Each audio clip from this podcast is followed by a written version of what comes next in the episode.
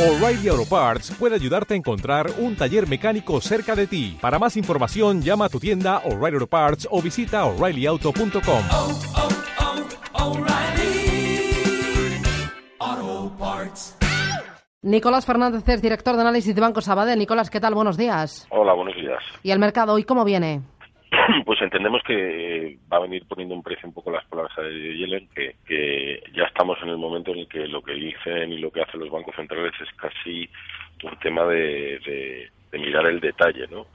Y en este caso lo que nosotros vemos es que, que, bueno, que ha sido un mensaje que está en línea en cuanto a la normalización de tipos, pero sí que es verdad que está muy metido en la idea de ser muy graduales y con cierta preocupación por la inflación, ¿no? Lo que eso deja como pozo final un mensaje un poquito más dovish.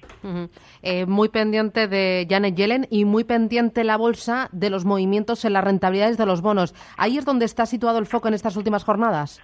Sin duda, ese es otro tema. Lo que pasa es que aquí volvemos a jugar, como siempre, con el corto y el largo plazo. Parece evidente que a corto plazo pues hemos tenido un rebote de las tires, de las yields, muy importante, o sea, una caída de los precios bastante importante, y las palabras de Yellen ayer y, lo que pueda decir el Banco Central Europeo las próximas semanas, pues pueden tener el efecto contrario a corto plazo, y eso no deja o no es óbice de que a medio y largo plazo la tendencia, siempre que no se tuerza el escenario macroeconómico de crecimiento que ahora mismo tenemos, pues más bien otra vez a la alza en cuanto a las tiras. Bueno, ahí clave va a ser también para soportar al mercado la cascada de resultados empresariales que vamos a ir conociendo en los próximos días. Nicolás Fernández, Banco Sabadell. Gracias, buen negocio. Gracias. Adiós, chao.